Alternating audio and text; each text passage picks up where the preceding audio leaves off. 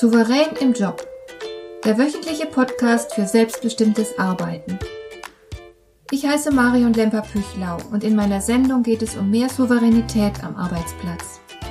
Du erfährst, wie du immer ein wenig über den Dingen stehst. So kannst du deine Ziele erreichen, du bewahrst dir deine Selbstachtung und du ziehst mehr Befriedigung aus deiner Arbeit, obwohl all dem häufig so viel entgegensteht. Finde heraus, wie dir die Arbeit jeden Tag Freude macht.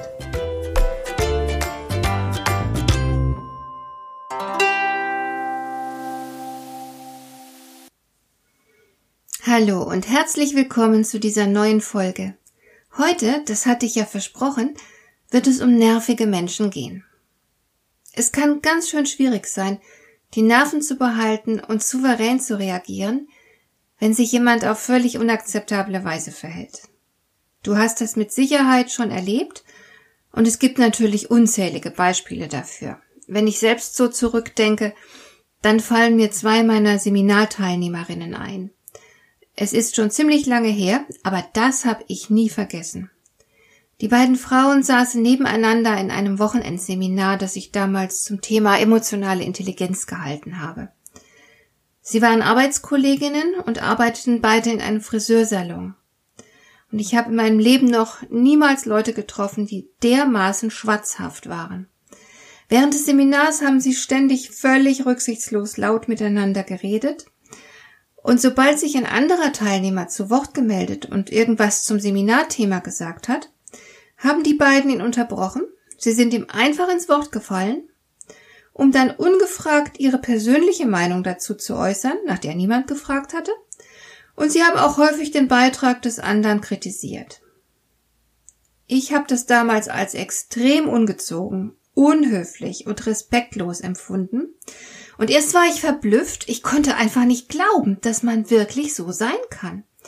Und dann wurde ich sehr ungehalten. Ich musste mich richtig anstrengen, um mich unter Kontrolle zu halten und professionell zu agieren. So unverschämt fand ich diese beiden Frauen.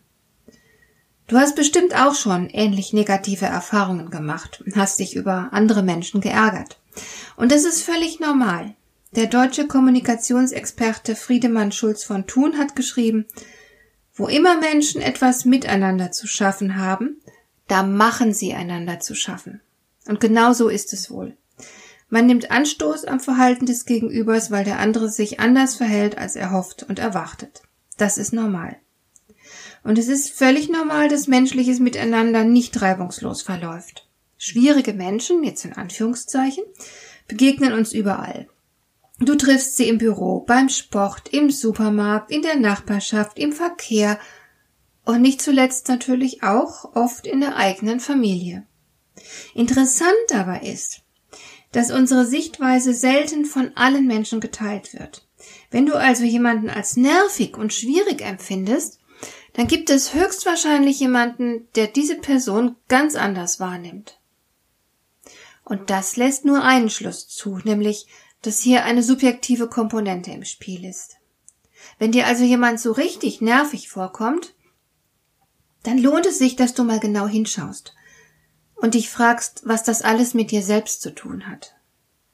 Manchmal genügt diese Frage schon und du erkennst, dass du nicht gezwungen bist, dich genervt zu fühlen, sondern du könntest eben auch eine andere Sichtweise einnehmen, die dir dann auch ein anderes Verhalten und andere Gefühle ermöglicht. Hm?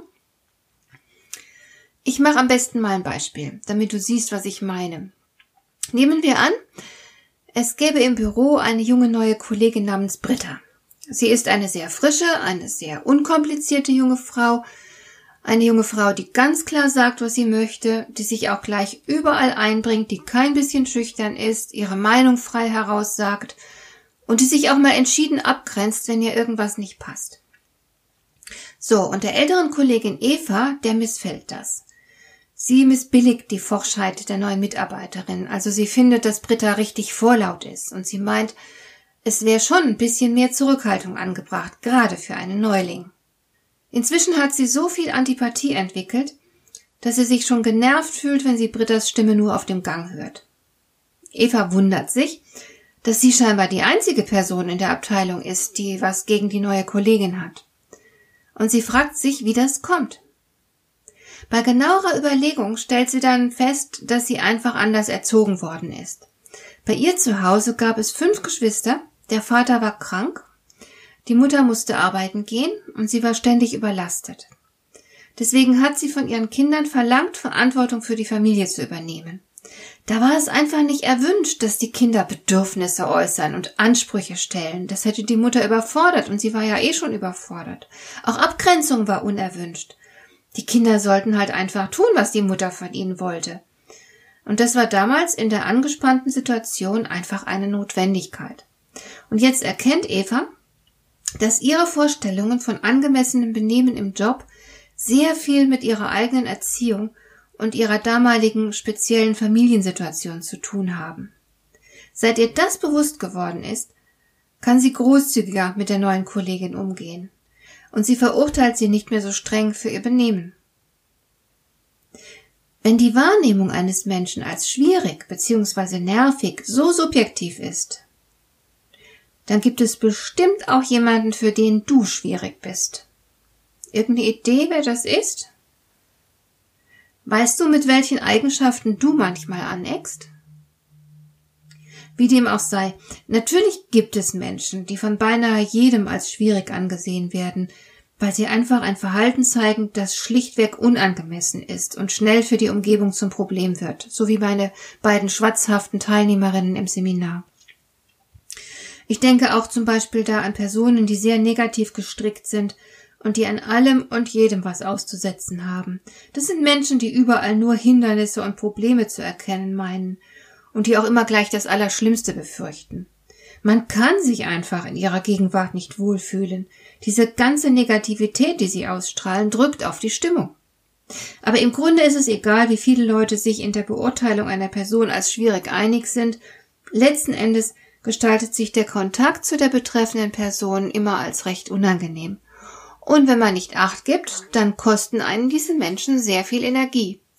Situationen können eskalieren am Ende. Und darum ist es gut, wenn wir Möglichkeiten kennen, mit schwierigen Menschen geschickter umzugehen.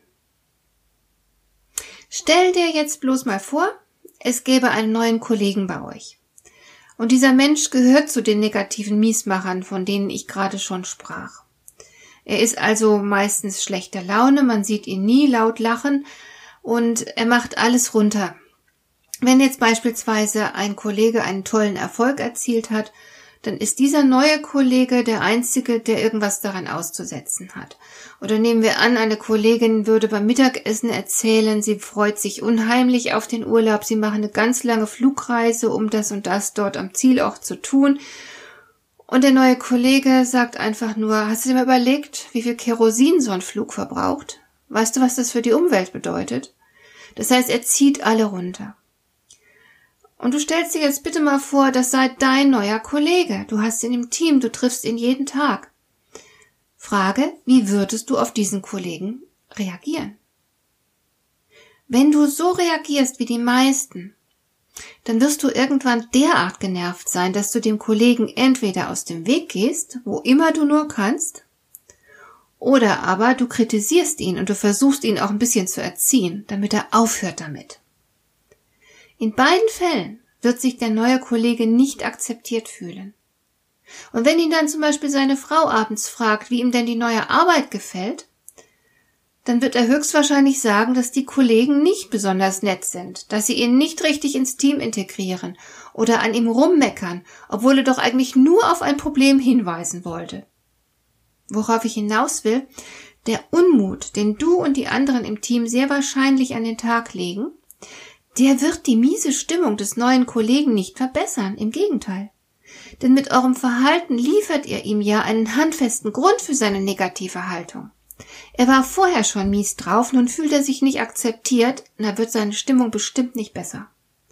Das heißt, auf den Punkt gebracht, ihr habt den Kollegen noch negativer gemacht, einfach dadurch, dass ihr spontan und emotional auf ihn reagiert habt. Er hat genervt, ihr wart dann genervt, also habt ihr ihn gemieden oder kritisiert und damit alles schlimmer gemacht. Und so etwas nach diesem Schema passiert andauernd. Wir lösen immer wieder etwas mit unserem Verhalten aus, das wir gar nicht auslösen wollten. Bloß weil wir ganz natürlich reagieren, aus dem Bauch heraus. Und wir verschlimmern etwas, das wir eigentlich verbessern wollten. Nur weil wir impulsiv reagieren. Du kannst dieses Phänomen ganz leicht auch an dir selbst beobachten. Schau doch mal, wie du reagierst, wenn du sehr herzlich begrüßt wirst. Oder wenn dir jemand nur knapp zum Gruß zunickt und dich gar nicht richtig anschaut dabei. Wie fällt in diesen beiden Fällen dann dein Gruß jeweils aus? In jedem Fall wird deine eigene Reaktion etwas im Gegenüber bewirken. Der andere reagiert nun auf dich. Und so erfährt das zwischenmenschliche Geschehen ganz schnell eine Eigendynamik. Der Kommunikationsexperte Friedemann Schulz von Thun beschreibt diese Eigendynamik mit der Gleichung 1 plus 1 gleich 3. Er meint, wenn Hans und Lene eine Beziehung eingehen, wenn also ihre Persönlichkeiten sozusagen aufeinander prallen, dann geschehen Dinge, die man kaum ahnen kann, solange man Hans und Lene nur einzeln kennt. Ich habe solch eine Eigendynamik selbst mal erlebt, und zwar war das, als meine Kinder noch klein waren. Ich habe vier Töchter und die jüngste von ihnen war die immer die pflegeleichteste, weil sie von klein auf daran gewöhnt war, sich in die Familie einzufügen und sich anzupassen. Geht halt nicht anders bei so vielen Kindern. Und im Nachbarhaus war die Situation ähnlich. Dort gab es drei kleine Mädchen. Und auch dort war die jüngste Tochter scheinbar besonders süß und lieb und angepasst und unproblematisch. Was passiert jetzt, wenn du zwei entzückende, brave kleine Mädchen zum Spielen zusammenbringst? Kann ich dir sagen. Dann gibt es ständig irgendwelche Platzwunden, die ärztlich behandelt werden müssen. Dann haben deine sorgsam gepflegten Tulpen im Garten innerhalb von Minuten alle keine Köpfe mehr und im Kinderzimmer brennt ein Feuerchen. Dergleichen ist aber nie vorgekommen, wenn eines der Mädchen alleine gespielt hat. Aber hat man die beiden zusammengebracht da musste man sie wirklich mit Argusaugen bewachen, sonst konnte alles Mögliche passieren. Halten wir also fest, dass zwischenmenschliches Geschehen ganz rasch eine Eigendynamik entwickelt, wenn man nicht aufpasst. Einfach deshalb, weil wir ganz natürlich und impulsiv auf unser Gegenüber reagieren. Man kann hier ohne weiteres von einem Teufelskreis sprechen. Das Gemeine ist nun, dass jeder an diesem Teufelskreis Beteiligte subjektiv den Eindruck hat, an dem Geschehen völlig unschuldig zu sein. Jeder denkt, das alles wäre nie passiert und er selbst hätte es um so vieles leichter, wenn nur der andere ein klein wenig einsichtiger und vernünftiger handeln würde. Das bedeutet, jeder der Beteiligten hält sich für das Opfer seines Gegenübers. Folglich wartet jeder darauf, dass der andere endlich zur Einsicht gelangt und sein Verhalten ändert. Und natürlich passiert das nicht. Da passiert überhaupt nichts. Deswegen dreht sich der Teufelskreis immer weiter. Und es kommt zu immer mehr unbefriedigenden Vorfällen, bis am Ende die Situation womöglich dramatisch wird und eskaliert. Das ganze Problem besteht darin, dass wir dazu neigen, unser eigenes Verhalten von dem unseres Gegenübers abhängig zu machen. Und wir denken, das Problem läge beim anderen. Deswegen schreibt der amerikanische Management-Trainer Stephen Covey, wann immer du denkst, das Problem sei da draußen, ist genau dieser Gedanke das Problem. Es ist vollkommen menschlich und ganz normal, dass wir impulsiv auf andere reagieren. Aber es ist ganz bestimmt nicht souverän. Und wir lösen damit häufig Reaktionen aus, die wir nicht auslösen wollten und die, dann anschließend zum Problem für uns werden. Impulsivität verträgt sich nicht mit Souveränität. Denn souveränes Verhalten setzt dir eine bewusste Wahl voraus. Du hältst inne, du sammelst deine Alternativen, du triffst eine Wahl. Und impulsives Verhalten ähnelt eher einem Reflex. Du machst irgendwas sofort, ohne drüber nachzudenken.